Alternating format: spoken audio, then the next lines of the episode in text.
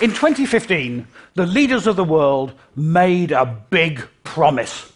A promise that over the next 15 years, the lives of billions of people are going to get better with no one left behind. That promise is the Sustainable Development Goals, the SDGs. We're now three years in, a fifth of the way into the journey. The clock is ticking. If we're off track now, it's going to get harder and harder to hit those goals. So, what I want to do for you today is give you a snapshot on where we are today, some projections on where we're heading, and some ideas on things we might need to do differently. Now, the SDGs are, of course, spectacularly complicated. I would expect nothing less from the United Nations. How many goals? Maybe something tried and tested, like three, seven, or ten. No, let's pick a prime number higher than 10. 17 goals. Um, I congratulate those of you who have memorized them already. For the rest of us, here they are. 17 goals ranging from ending poverty to inclusive cities to sustainable fisheries, all a comprehensive plan for the future of our world. But sadly, a plan without the data to measure it. So, how are we going to track progress? Well, I'm going to use today the Social Progress Index. It's a measure of the quality of life of countries, ranging from the basic needs of survival food, water, shelter, safety, through to the foundations of well being, education, information, health, and the environment, and opportunity, rights, freedom of choice, inclusiveness, and access to higher education. Now, the Social Progress Index doesn't look like the SDGs, but fundamentally it's measuring the same concepts. And the Social Progress Index has the advantage that we have the data we have 51 indicators drawn from trusted sources to measure these concepts. And also, what we can do, because it's an index, is add together all those indicators to give us an aggregate score about how we're performing against the total package of the SDGs. Now, one caveat the Social Progress Index is a measure of quality of life. We're not looking at whether this can be achieved within the planet's environmental limits. You will need other tools to do that. So, how are we doing on the SDGs? Well, I'm going to put the SDGs on a scale of 0 to 100. And 0 is the absolute worst score on each of those 51 indicators. Absolute social progress, 0. And then 100 is the minimum standard required to achieve those SDGs. 100 is where we want to get to by 2030. So, where did we start on this journey? Fortunately, not at zero. In 2015, the world score on social, on, against the SDGs was 69.1. Some way of the way there, but quite a long way to go. Now, let me also emphasize that this world forecast, which is based on data from 180 countries, is population weighted. So, China has more weighting than Comoros, India has more weighting than Iceland. But we can unpack this and look at see how the countries are doing. And the country today that is closest to achieving the SDGs is Denmark. And the country with the furthest to go is Central African Republic. And everyone else is somewhere in between. So the challenge for the SDGs is to try and sweep all these dots across to the right to 100 by 2030. Can we get there? Well, with the Social Progress Index, we've got some time series data. So we have some idea of the trend that the countries are on, on which we can build some projections. So let's have a look. Let's start with our top performing country, Denmark.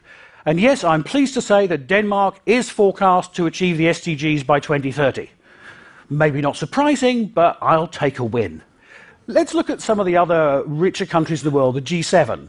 And we find that Germany and Japan will get there or thereabouts. But Canada, France, the UK, and Italy are all going to fall short. And the United States, quite some way back. Now, this is, this is sort of worrying news, but these are the richest countries in the world, not the most populous. So let's take a look now at the biggest countries in the world, the ones that will most affect whether or not we achieve the SDGs. And here they are um, countries in the world with a population higher than 100 million, ranging from China to Ethiopia. Obviously, the US and Japan would be in that list, but we've looked at them already. So here we are, the biggest countries on, in the world, the deal breakers for the SDGs. And the country that's going to make most progress towards the SDGs is Mexico. Mexico is going to get to about 87, so just shy of where the US is going to get, but quite some way off our SDG target.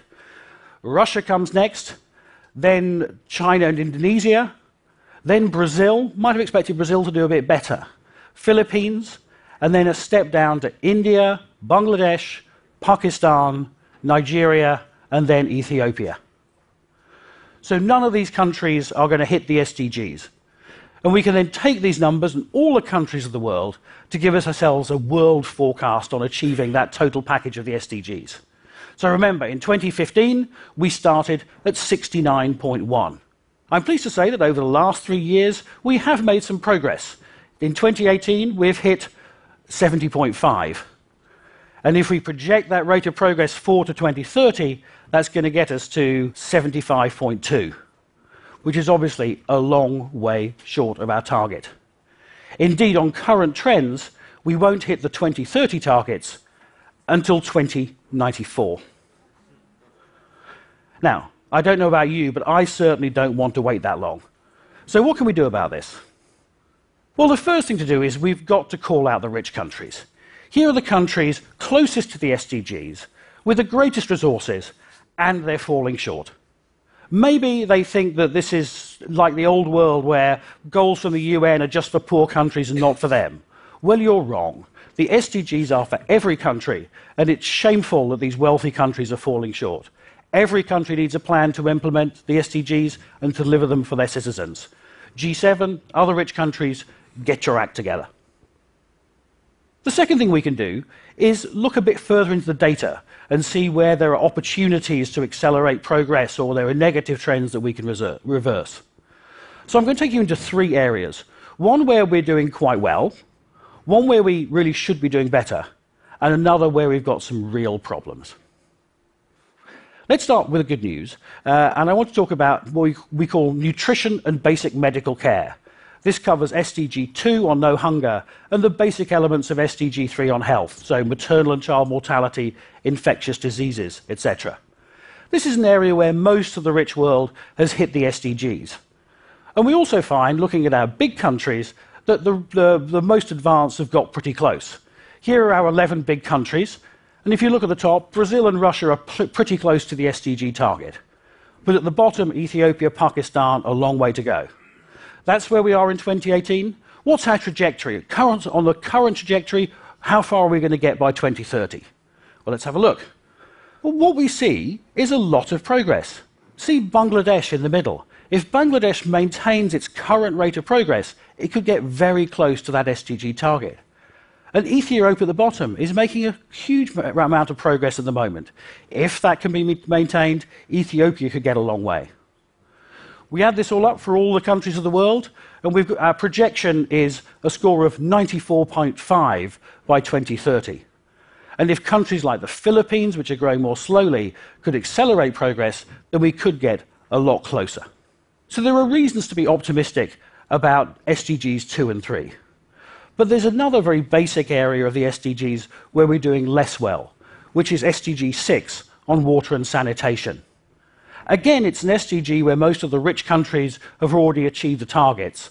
And again, for our big countries, our big 11 uh, emerging countries, we see that some of the countries, like Russia and Mexico, are very close to the target. But Nigeria and other countries are very long way back.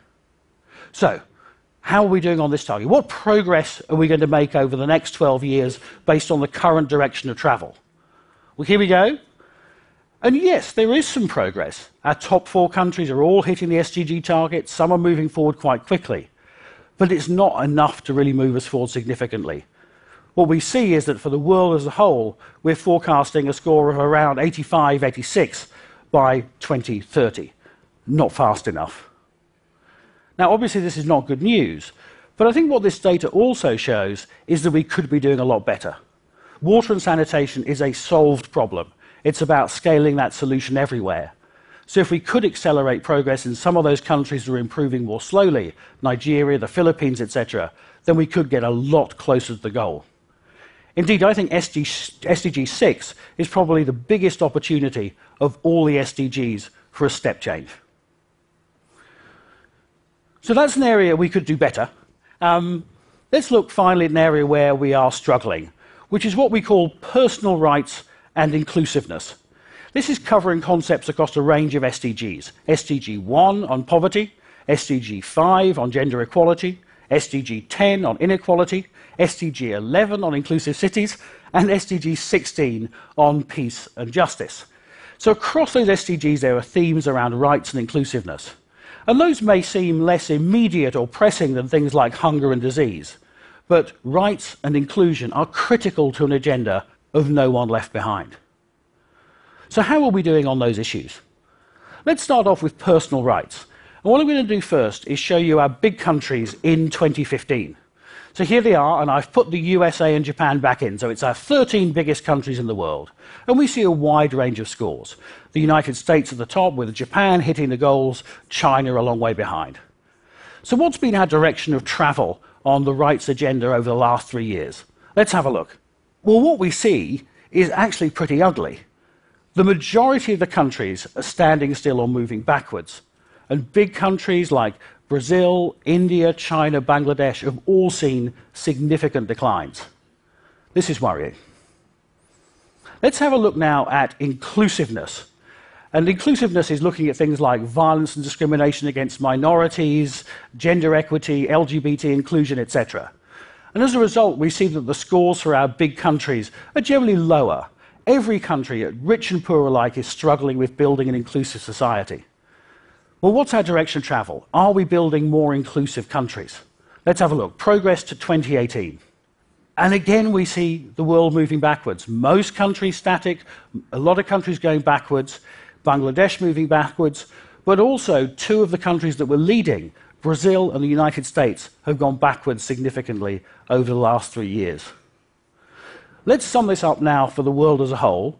And what we see that on personal rights for the whole world is we're forecasting actually a decline in the score on personal rights to about 60, and then this decline in the score on inclusiveness till about, to about 42.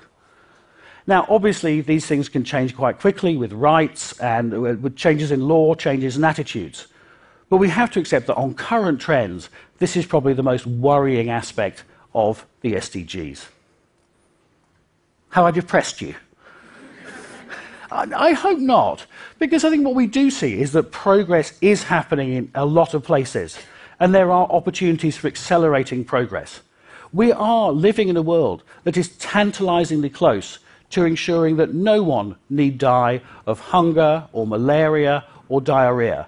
If we can focus our efforts, mobilize the resources, galvanize the political will, that step change is possible.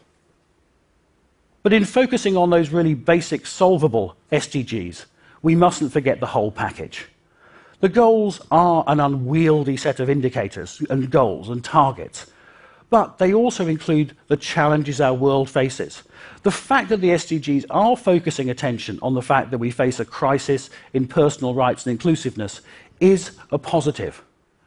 If we forget that, if we choose to double down on the SDGs that we can solve, if we go for SDG a la carte and pick the most easy SDGs, then we will have missed the point of the SDGs, we will miss the goals, and we will have failed on the promise of the SDGs. Thank you.